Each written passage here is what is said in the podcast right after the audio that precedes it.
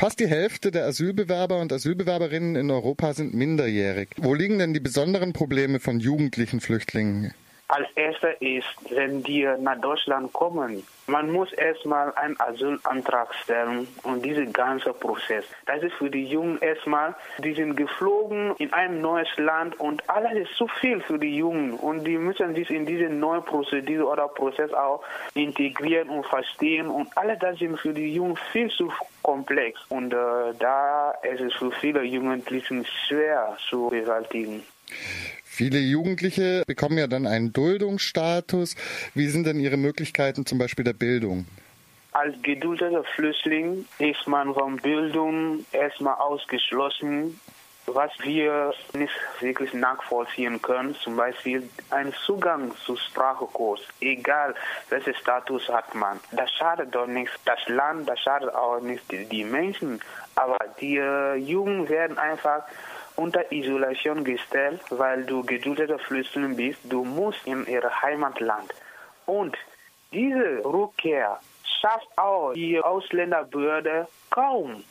Das heißt, die Jungen bleiben dann in einer bestimmten Zeit irgendwie hoffnungslose, kein Zugang zur Sprache, keine Integration und, und, und am Ende ist dann nicht nur die Zukunftslosigkeit, sondern einige können dadurch in die äh, Kriminalität einsteigen. Um solche Missstände zu beheben, hat sich ja auch Jugendliche ohne Grenzen gegründet. Das ist ein Zusammenschluss jugendlicher Flüchtlinge, den gibt es seit 2005. Wie kam denn äh, die Organisation zustande, die Gründung? Wir haben als Betroffene Jugendlichen ohne Grenzen ist erstmal eine unparteiliche und selbstorganisierte Initiative. Wir sagen, wir brauchen keine stellvertretende Politik. Wir wollen unsere eigene Meinung vertreten. Wir wollen unsere eigene Zukunft in Hand nehmen und etwas damit erreichen. Darum haben wir 2005 gesagt, okay, wir müssen jetzt unsere Initiative gründen, weil die meisten arbeiten entweder indirekt mit den Betroffenen zusammen oder abhängig mit der Stadt. Das heißt, der Betroffene bleibt nur als Opfer. Ein Beispiel dafür ist Stadt. Man organisiert ein Projekt, wo die Jugendlichen einen Zugang zu Sprache und Bildung erhalten, machen die meisten nicht. Warum? Weil man dadurch kein Geld verdienen. Gibt kaum Mittel dafür. Aber das Gegenteil ist, wenn einer sich für die Abschiebung sogenannter Rückkehrberatung zur Verfügung stellt, dann bekommen die mehr Geld vom EU, vom Land, vom Bund. Deswegen wir haben gesagt, nein, nein, nein, nein, nein, das muss nicht weitergehen. Wir müssen jetzt aktiv werden. Wir müssen jetzt unsere Zukunft in Hand nehmen. Wir leben in einer Demokratie und wir wollen auch unsere Teilhabe zu der Gestaltung von dieser Demokratie leisten. Jugendliche ohne Grenzen ist ja eine Organisation von Flüchtlingen in Deutschland. Wie steht es denn bei euch mit der internationalen Zusammenarbeit? Habt ihr Kontakte in andere Länder? Ja, natürlich. Wir haben zum Beispiel die Welcome Refugees in Griechenland gemeinsam Aktion letztes Jahr auch gemacht mit der Gruppe Refugees Sans Limit in Frankreich auch einige Aktionen zusammen gemacht. Die äh, Marsch nach Brüssel haben wir auch mit Kooperationspartnern, die auch in Brüssel sind, zusammen durchgeführt.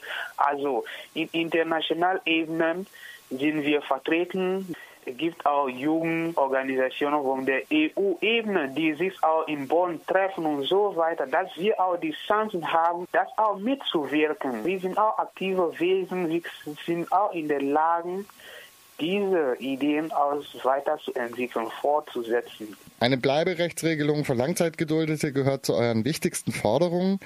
Nun gibt es ja einen Gesetzentwurf, das sogenannte Gesetz zur Neubestimmung des Bleiberechts und der Aufenthaltsbeendigung.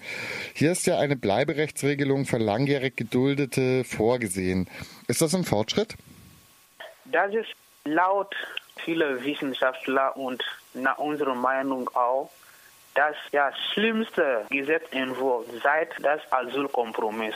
Als erster, das Gesetz sorgt dafür, dass die Menschen erstmal eingesperrt werden und wenn ein Betroffener unkooperativ mit dem Ausländerbehörde für seine Abschiebung mitmacht, der wird dann eingestuft als einer, der keinen Zugang zur Arbeit bekommen soll, keinen Zugang zur Sprache und so weiter. Und er darf nicht mehr wieder nach Deutschland kommen. Und wenn einer zum Beispiel sein Antrag angenommen wird, wie im Grundgesetz steht, Artikel 16, der soll normalerweise seine Familie auch nachholen, aber das soll eingeschränkt werden.